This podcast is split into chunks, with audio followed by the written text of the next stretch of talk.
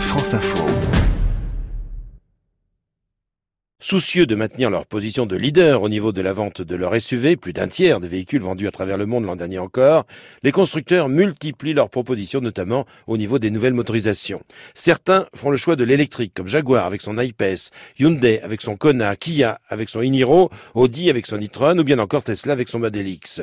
D'autres préfèrent faire le choix de l'hybride. C'est le cas par exemple de Lexus, la marque premium lancée par Toyota, avec son tout nouveau UX250H.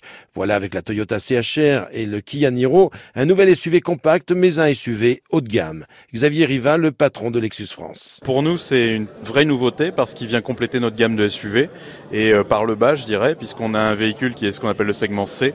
Donc c'est un véhicule qui fait moins de 4,50 m et qui va permettre de répondre à un réel gros besoin euh, urbain, je dirais, avec des voitures un peu plus compactes mais toujours un SUV hybride. On n'a pas besoin de le brancher, mais quand on roule avec, on fait à peu près 50% du temps en électrique. Il se débrouille tout seul, on n'a pas besoin d'intervenir, la voiture se gère automatiquement et c'est la liberté totale. Plaisante à conduire, agréable à regarder, on regrettera seulement sur ce petit SUV compact haut de gamme un coffre un petit peu juste imputable à la position de ses batteries.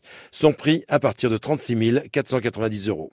Autre constructeur, autre démarche, voilà qu'après avoir lancé un modèle CRV hybride, le premier motoriste mondial, Honda, fait le choix d'un modèle essence politiquement incorrect, mais qui a sa clientèle. Il s'agit d'un HRV Sport. Christophe Deculto, le vice-président de Honda Motor Europe. Il y a une clientèle, notamment chez Honda. On a, historiquement, on a toujours eu une belle clientèle euh, sur des motorisations élevées, un peu à contre-courant du marché.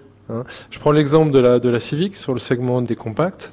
50% de nos ventes sont en 180 chevaux essence, donc euh, des, des, modèles plutôt plutôt assez assez sportifs.